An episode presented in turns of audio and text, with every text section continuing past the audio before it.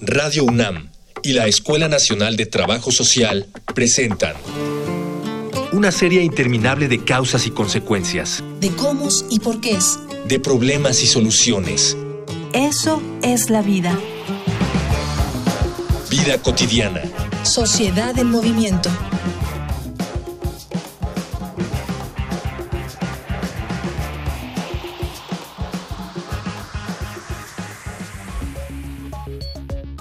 En la Ciudad de México hay al menos 70.000 mujeres inmersas en el comercio sexual. En el país, en 2010, había más de 862.000. Hoy, en Vida Cotidiana, Sociedad en Movimiento, hablaremos del programa Lady Meche, una iniciativa de la sociedad civil para apoyar a las mujeres que se encuentran en esta situación. Para abordar el tema nos acompañan las directoras del proyecto, dos egresadas de la Escuela Nacional de Trabajo Social. Paulina Leticia Flores Castro, Brenda Natalia Martínez Payán. Dialogar para actuar, actuar para resolver.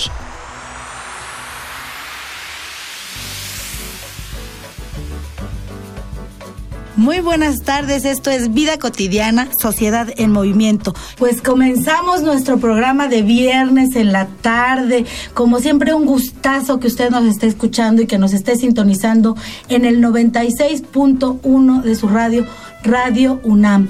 Mi nombre es Gloria Tocunaga y me acompaña en los micrófonos mi amiga Ángeles Casillas, buenas tardes a todas y todos. Evidentemente es un gusto compartir nuevamente una emisión más de nuestro programa Vida Cotidiana, Sociedad en Movimiento, este espacio que hemos construido todos para reflexionar, dialogar, pensando en algunas alternativas de solución a distintas, distintas problemáticas que nos aquejan a todas y a todos. Antes de empezar el programa me gustaría compartir con todos ustedes, escuchen, tenemos diferentes medios de comunicación, diferentes redes sociales. Adelante. Facebook, Escuela Nacional de Trabajo Social, ENTS, UNAM. Twitter, arroba comunica, ENTS. Instagram, comunicación, ENTS. Estamos de regreso y eh, fíjense que tenemos un hoy un programa me parece muy interesante, muy especial porque es una experiencia que ha surgido de la Escuela Nacional de Trabajo Social. Es una experiencia que a nosotros nos, nos llena de orgullo este, por muchos factores, por muchos factores que tienen que ver con desde el nacimiento, Ángeles. Sí, eh, Evidentemente este programa es especial. Queremos eh, compartir con todas y todos un, proyecto de emprendimiento social, justamente iniciativa de en ese entonces alumnas hoy egresadas de la Escuela Nacional de Trabajo Social, quienes después de un diagnóstico comunitario en una zona emblemática en la Ciudad de México, en la zona de la Merced, identifican varias problemáticas sociales. Una de ellas, aquellos aspectos que tienen que ver con el daño a personas que están inmersas en el comercio sexual. Estamos hablando de mujeres. Ellas inician con esta participación pues muy eh, decidida para poder involucrar eh, a estas personas. Sé que fue difícil. Sabemos que el proyecto ahora que lleva el nombre de Lady Meche, a razón de esta mujer, y el nombre de la Merced, ha ganado algunos premios, tiene ya algunas iniciativas, ya está, digamos, en otra etapa y queremos platicar en el programa de esta etapa ya, digamos, que ha sido de, a partir de cuatro años a la fecha, todo el, esfuerzo que, se ha cristalizado ¿no? en algunos logros. Y la, la gracia también de este proyecto es que está es propuesta por, por jóvenes, por muy jóvenes. Está en el estudio y les queremos agradecer su presencia. Está Brenda Natalia Martínez Payán, Buenas, buenas tardes. Y Paulina Leticia Flores Castro, que son fundadoras, parte del proyecto, que son eh, promotoras y, eh, y que han, han, forjado y han puesto sus sueños aquí, en, en la Merced. Para iniciar un poco, sí, eh, nos gustaría que nos platicaran primero ¿Qué significa la Merced? ¿Qué es la Merced? Porque habrá quien la conozca, habrá quien no conozca qué es la Merced. Entonces, ¿qué es la Merced? Este, en este lugar donde inician su proyecto. Eh, por favor, Paulina. Gracias, buenas tardes. Eh, pues sí, como les comentábamos, el barrio de la Merced es un barrio emblemático en la Ciudad de México, caracterizado principalmente por el abasto comercial, menudeo, mayoreo y de todo. Todo se vende, todo se encuentra. Eh, eso es por un lado, ¿no? En el barrio confluyen muchas poblaciones con muchas problemáticas, eh, pues entre ellas las mujeres con las que trabajamos. eh, bueno, en, hay sitios específicos en la Merced que ya han sido abordados por asociaciones civiles, por IAPs y demás, que fue donde nosotras pudimos entrar cuando éramos estudiantes. Y ahí, ahí inicia su trabajo. Ahí conocen a un grupo de mujeres que su característica principal, ¿cuál es? El perfil de las mujeres con las que trabajamos son mujeres inmersas actualmente en el comercio sexual en el barrio de la Merced. Son mujeres de entre 25 a 35 años de edad aproximadamente y bueno, pues han estado en esta actividad más de 10 años de su vida. Oye, y de inicio pensaríamos que las personas que ejercen eh, esta, esta, esta actividad eh, pudieran ser coaccionadas o obligadas. Eh, en el caso de las mujeres con las que ustedes trabajan, Natalia, no, son mujeres que esa es su forma de vida porque esa es la forma de vida que conocieron. Cuéntanos un poco. Exactamente. En algún momento de sus vidas, la mayoría de las mujeres con las que trabajamos nos han expresado que sí formaron parte de la explotación sexual. O sea, de muy pequeñas a los, desde los 10, 15 años, fueron víctimas de explotación sexual, pero actualmente ya no lo son. O sea, eh, pasa algo que sus cuidadores, proxenetas o padrotes, como se les llama, eh, a los 20 años las liberan, porque ya no son productivas para ellos. Llegan más mujeres pequeñas, que es el, un mercado que, ajá, que, que los hombres buscan, ¿no? Al menos en esa zona. Y entonces están libres y pueden hacer otra cosa, pero han hecho la actividad desde pequeñas, desde niñas, desde jóvenes, y continúan porque ah, no hay ofertas de otro trabajo. No hay oportunidades. Natalia, y, y, suponemos que esta inserción a, esta, a este grupo de mujeres no fue fácil quiero pensar que se diseñaron algunas estrategias pues para ganarse la confianza, para poder tener esta apertura, este diálogo, esta comunicación. ¿Cuáles fueron aquellas necesidades o demandas que ustedes identificaron especialmente en este grupo que a mí me llama la atención que a los 20, 25 años te consideren quienes te están explotando ya no en una edad productiva? Exacto, pues fue diseñamos una estrategia de intervención que fuera amable con ellas, que no fuera invasiva porque muchas personas se preguntan por qué están ahí, muchas personas quieren saber, muchas personas quieren ayudar, pero no es fácil y muchas veces se sienten violentadas también al quererse acercar y saber tu vida y, y no dar algo más, ¿no? Entonces, eh, la estrategia fue un dispositivo, gancho, en donde por medio de una actividad cosmética que era decorado de uñas, podíamos acercarnos primero e irnos ganando esa confianza, que se sentaran un momento con nosotras, platicaran en lo que se hacía la actividad cosmética y así durante meses, porque no se sentaron y ya nos contaron, no, por supuesto, fue durante meses, eh, pudimos generar ese vínculo y la confianza con ellas. Paulina, Natalia, este, quiero invitarlas a que escuchemos una, eh, bueno, Ángeles y todo el público que nos está escuchando, que, que, vamos, nos van a pasar ahorita producción una infografía social, sabe un poco de información sobre la situación de, del tema que estamos hablando. Infografía social. La prostitución, más que un problema a combatir, es un problema que antes que nada debemos entender a profundidad desde sus raíces. En la Ciudad de México, en condiciones de esclavitud o servidumbre, más de 70.000 mujeres trabajan en el comercio sexual. Hay 13 corredores de explotación sexual. Uno de ellos es el barrio de la Merced, considerado como el prostíbulo más grande de América Latina. Además, en la Merced, cuando las mujeres tienen 25 años, se dice que son grandes para esa actividad. A los 35 se les considera improductivas. Desafortunadamente, la situación en el resto del país no es muy diferente. De acuerdo con el INEGI, en 2010 había 862.219 trabajadoras sexuales. La cifra incluye a niñas y adultas que trabajan en condiciones de libertad esclavitud o servidumbre. La mayoría ha sufrido abusos, exclusión, marginación, discriminación, explotación y despojo de identidad. Las secuelas han sido graves. Para hacer frente a esta problemática, la presidente del Consejo para Prevenir y Eliminar la Discriminación de la Ciudad de México, Jacqueline Loast, se pronunció a favor de regularizar el trabajo sexual en 2016. En su opinión, la regularización disminuiría la violencia y la discriminación que sufren estas personas tanto de parte de la sociedad como de las autoridades.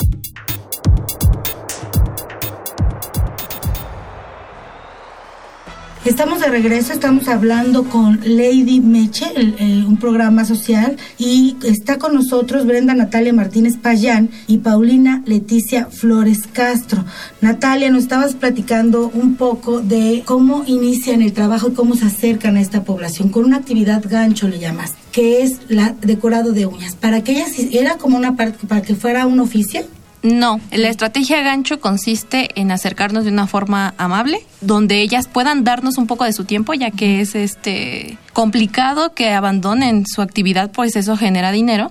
Entonces, se sienten un momento y confíen en nosotros y empiecen a expresarnos las necesidades que presentan en su vida y de ahí poder generar un diagnóstico que nos guíe para realizar una intervención. Con estas necesidades identificadas, eh, quiero pensar que antes de pensar en un proyecto de emprendimiento social, se tuvo que pensar en diferentes actividades para la reducción del daño que presentaban estas mujeres. Paulina, ¿qué actividades han desarrollado justamente para aminorar, disminuir, atender estos diferentes afectaciones que tienen estas mujeres, quienes han sido víctimas de violencia, de exclusión, de marginación, de explotación.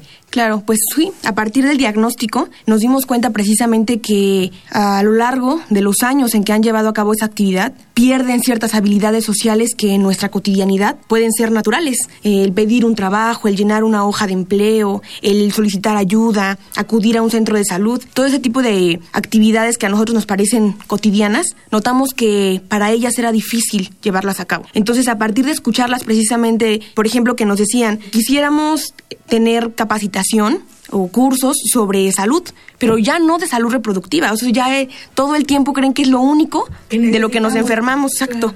Lo único que, que, creen que necesitamos saber y no es así. Yo, por ejemplo, nos decía una de ellas, tengo diabetes y no termino de entender qué es, por qué sucede.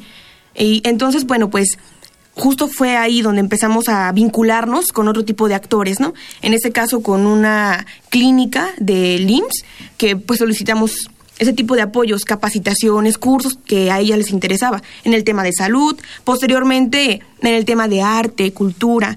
La vida que ellas llevan es todos los días, de lunes a domingo, entonces tampoco sucede que vayan a un museo, que miren una pintura, que lean un libro, eso no es cotidiano en ellas. Entonces empezamos a acercarles también ese tipo de actividades culturales, de salud, educativas. Entonces lo que ellas mismas nos iban diciendo, estoy interesada en esto, buscábamos la forma de gestionar este tipo de pues apoyos. Y así se gana la confianza y así y así se hace un vínculo con, con la comunidad de la Merced. ¿Cuántas mujeres me decías que estaban trabajando? Aproximadamente ya el, con el vínculo fuerte en Lady Meche entre 20 y 30 mujeres. 20 y 30 mujeres, es un gran número. a mí me parece que es un número importante eh, tomando en cuenta el contexto, eh, la dificultad de acercarse y el que hayan llegado ustedes a tener la confianza de, de, esta población. Entonces entiendo, ustedes empiezan a hablar con ellas, ya no les dan lo que todas las, las personas que han llegado les, les dan, sino empiezan a, a escucharlas y en esta escucha inician otro tipo de actividades. Eh, en, este, en esta etapa tuvieron alguna algún problema para, para estar dentro de la comunidad o algún obstáculo que se les haya presentado en este hay bastantes.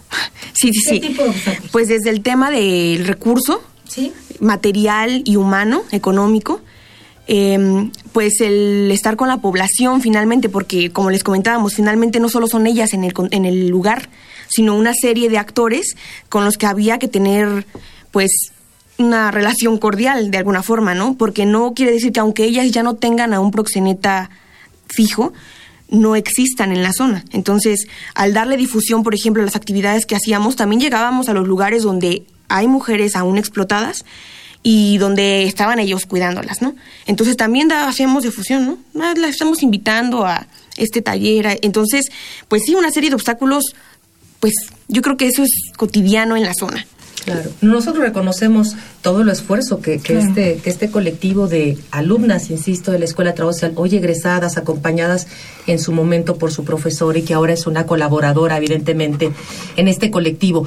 Hay logros y estos logros se traducen en un producto eh, que está incubándose, que se piensa comercializar, un cosmético, me parece que es un labial. Y algo muy, muy curioso, este labial tiene como digamos, está pensado en rescatar los tres sabores, los tres eh, eh, conceptos de los principales mercados de la Merced, que es eh, frutas, es em, flores y dulces. Natalia, sabemos que este proyecto ya ha sido, digamos, evaluado por algunas instancias. Por ahí me parece que hay un premio de la UVM y el contacto que tienen con la UNAM. ¿Qué estatus guarda hoy, digamos, este proyecto ya ahora de emprendimiento social dirigido y pensado para estas mujeres. Estamos por conformar ya el primer prototipo, eh, que esperamos salga a finales de este año. Y hay un grupo de expertos que nos están asesorando. El equipo está conformado por cuatro trabajadoras sociales que evidentemente pues no teníamos conocimientos eh, especializados sobre ventas, sobre diseño de las marcas, etcétera. Y pero está esta incubadora en donde nos estamos formando, que es una y están nuestros asesores que están formando con la idea que surge de las mujeres esta, este bálsamo labial, que como bien mencionas, tiene los, los dulces, o pretende tener los sabores de los dulces del edificio Ampudia, de las flores y obviamente pues todas las frutas que están en el mercado de la Merced. Eh, actualmente estamos trabajando en construir ese prototipo para poder lanzarlo a finales de este año. Oye, Yami, yo quiero subrayar la importancia de este proyecto porque pareciera que es inmediato. ¿No? De que, ah, pues se les ocurrió ya hacer un negocio, pero eh, me parece que es muy importante recalcar que primero de un proyecto social se, se escucha a la población y lo que busca la población es una oportunidad de cambio de vida pero no inmediato, porque no a todos decimos, bueno, pues que se salgan de esa vida, o todos nos, nos encanta este pensar que es muy fácil. Sin embargo, son procesos, son procesos en donde yo fortalezco mi autoestima, yo confío en alguien más, yo me doy cuenta que puedo salir y además me puedo encontrar con una nueva oportunidad de vida. O muchas oportunidades. O muchas oportunidades de vida. Entonces, esta parte, esta parte de de lo que plantea el colectivo eh, eh, que ustedes eh, presiden y que tiene este proyecto, Lady Meche, me parece interesante y muy importante que es un, es un proyecto que podemos hasta, hasta mirar como una oportunidad de, de, de algo más grande, no solo aquí, sino en otros espacios. vamos a ir ahorita a Voces en Movimiento, vamos a escuchar, esto es muy interesante. Voces Voces en movimiento.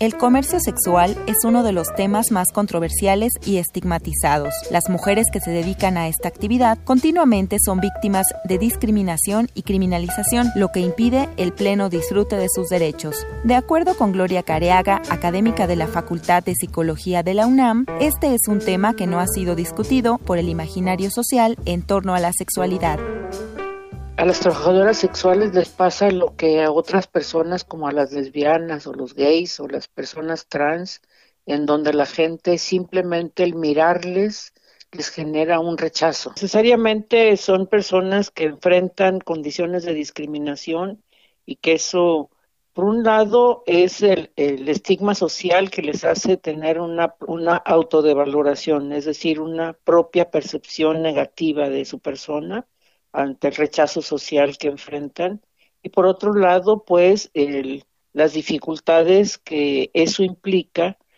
para que tengan acceso a los beneficios sociales que tenemos toda la ciudadanía. En 2014, el gobierno de la ciudad lanzó un proyecto para ordenar a este sector de la población con el propósito de asignar espacios y darles el estatus de trabajadoras no asalariadas. Sin embargo, en tres años, apenas 170 mujeres dedicadas al comercio sexual obtuvieron un permiso para laborar y es que el que siga existiendo esta actividad responde a las pocas alternativas de vida, según el sociólogo de la Facultad de Ciencias Políticas y Sociales, Gustavo de la Vega Chiota. Ha habido países donde también ha sucedido eso. Quiero recordar concretamente el caso de Cuba antes de la revolución, pero justamente hay un cambio en el sistema económico y el cambio también se dio en los comportamientos, pero porque hubo trabajo, porque hubo otra forma de sobrevivencia. Iniciativas como Lady Meche permiten reducir los daños psicosociales producidos por esta actividad. Para Vida Cotidiana, Cindy Pérez Ramírez.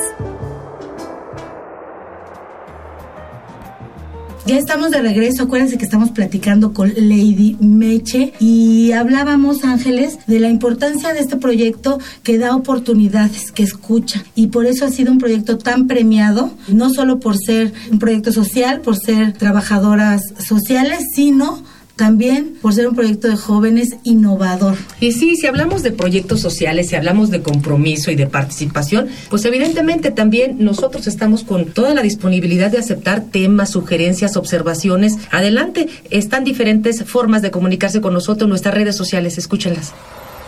Facebook, Escuela Nacional de Trabajo Social, ENTS, UNAM. Twitter, arroba comunica, ENTS. Instagram, comunicación ENTS. Oiga, este 14, 15 y 16 de marzo lo voy a invitar, ¿eh? Esta es una invitación muy especial. Tenemos un congreso que se llama Desafíos y Reflexiones para la Atención e Inclusión de la Población Migrante, de los jornaleros. Este eh, congreso aborda una perspectiva de los derechos humanos, la interculturalidad y el trabajo social. Sí, por supuesto, la gente que esté interesada en participar en el congreso, hay diferentes actividades académicas, culturales, paneles, mesas redondas la cita es en Brasil número 33, Palacio de la Escuela de Medicina, ya lo de Gloria, 14, 15 y 16. Para mayores informes pueden ingresar a nuestra página, la Escuela Nacional de Trabajo Social, www.trabajosocial.unam.mx y para inscribirse ya tenemos correo electrónico, es Congreso ENS 2018 arroba gmail.com. Ahí lo encuentra y está usted invitado. Maravillosos temas, maravillosos ponentes. Vamos, vamos, ahí nos vemos. Y ya, y ya de regreso en esta entrevista que, que nos está dejando muy buen sabor de boca con, con, grandes ideas para dar oportunidades a las mujeres. Entonces, de verdad, yo les, yo les alabo, yo les eh, reconozco esta, esta importante iniciativa social. Es cierto, como sociedad todavía tenemos que vencer muchos estigmas y tabúes, pero lo más importante, tendremos que abocarnos a lo que ustedes hicieron, a reconocer, a escuchar esas voces y sobre todo a generar estrategias que les permitan tener otras posibilidades de vida. Ustedes decían que están eh, 20 eh, personas trabajando ya con ustedes. Este grupo es reducido, se puede invitar a más personas. ¿Cómo podrían hacerle quienes estén interesadas o quisieran conocerlas o participar o apoyar el proyecto? Claro que sí, desde el tema de las mujeres de nuestra población, eh, la, invitación siempre está abierta a participar, a unirse al equipo finalmente de Lady Meche de beneficiarias. Y pues en el tema ya como profesional y de voluntariado tenemos también una lista de personas que afortunadamente han estado interesados en participar. Y pues en el tema de campo, pues aún es un poco complicado porque finalmente lo que buscamos es que se lleve de una forma ética con la población. O sea, no es en el momento en quiero participar y entras finalmente, ¿no? Es una capacitación que también nosotros les ofrecemos con la experiencia que tenemos, pero siguen apoyándonos en todo lo que se publique en nuestras redes sociales. ¿Cuáles serían estas redes sociales? ¿Tienen alguna página, algún contacto? Sí, claro, estamos en Facebook como Lady Meche, en YouTube igual todo Lady Meche, Twitter e Instagram. Ah, Pueden pues, seguirnos. Innova los está apoyando. ¿Qué es Innova y cómo los apoya? Como para ir cerrando un poco este programa. Platícanos un poco, Natalia. Pues Innova es nuestra incubadora social somos de hecho de los primeros proyectos sociales, porque era una incubadora que mayormente cobijaba proyectos de tecnología y demás. Somos de los primeros sociales. Nuestra asesora es Jessica Say, y siempre nos ha acompañado, está al pendiente de todo. Y pues nuestros asesores que nos continúan, tenemos asesor en cuestión de diseño de marca, en cuestión de diseño artístico y de diseño industrial, así como la creación misma del bálsamo labial. Entonces estamos trabajando todo el equipo, continuamos capacitándonos en otras áreas que nos den conocimiento para ya poder sacar esto. Que Innova es una, es una iniciativa que tiene la UNAM y que incuba, apoya, capacita. Hay iniciativas de, estudiantes y, que surjan de la misma universidad. Natalia, eh, esto que comentas tiene que ver con la parte del, de la empresa, digamos, con la parte de la comercialización, lo que tiene que ver con el emprendimiento social. Pero, como decía la maestra Gloria, después de cuatro años, todo lo que está al lado de este proyecto, capacitación, diagnóstico, el entendimiento, la confianza que se genera, esto lo hace un profesional ad hoc esto lo hace un profesional de trabajo social y qué importancia tiene para el trabajo social el podernos reconocer y dedicarnos a estos proyectos. ¿Qué creen ustedes que haya sido esta la, formación que recibieron quien les haya llevado a, mirar este panorama con tanta posibilidad como la que ustedes han abierto? En un inicio es evidente que la formación de trabajador social determina este proyecto. Inicia en la práctica comunitaria, en donde semestres de tercer semestre comenzamos a enfrentarnos a la realidad los trabajadores sociales nace ahí y creo que seguimos principios básicos del trabajo social como esto de conocer a la población. No puedes realizar eh, intervenciones de escritorio. Se puede, pero no resulta lo mejor. Y claro, siempre escuchar a la población qué es lo que la población quiere. Si nos guiáramos como qué es lo que queremos y pensamos de ellos, no hubiera funcionado. Es, va con las demandas de la población. Entonces creemos que obviamente la formación de trabajadores sociales determina cómo aplicamos este proyecto. Fundamental para el proyecto. Sí. Es, es muy importante que desde las universidades se incuben, eh, se, se inicien procesos que ya como profesionistas los mismos alumnos consoliden. Bueno, se nos acaba el tiempo. Agradecemos mucho la presencia de Brenda Natalia Martínez Payán y Paulina Leticia Flores Castro en este programa. Muchas gracias, Ángeles. Sí, gracias a ustedes, de verdad, enhorabuena por esta iniciativa. Eh, les recuerdo que tenemos una cita a todas las personas que nos están escuchando el próximo viernes a las 4 de la tarde en punto. Buen provechito, bonito fin de semana. Y pues gracias a la Escuela Nacional de Trabajo Social, gracias a Miguel Alvarado, nuestro productor, gracias a Radio UNAM. Pues me despido, mi nombre es Gloria Tocunaga, nos vemos. Vida cotidiana es una coproducción entre Radio UNAM y la Escuela Nacional de Trabajo Social.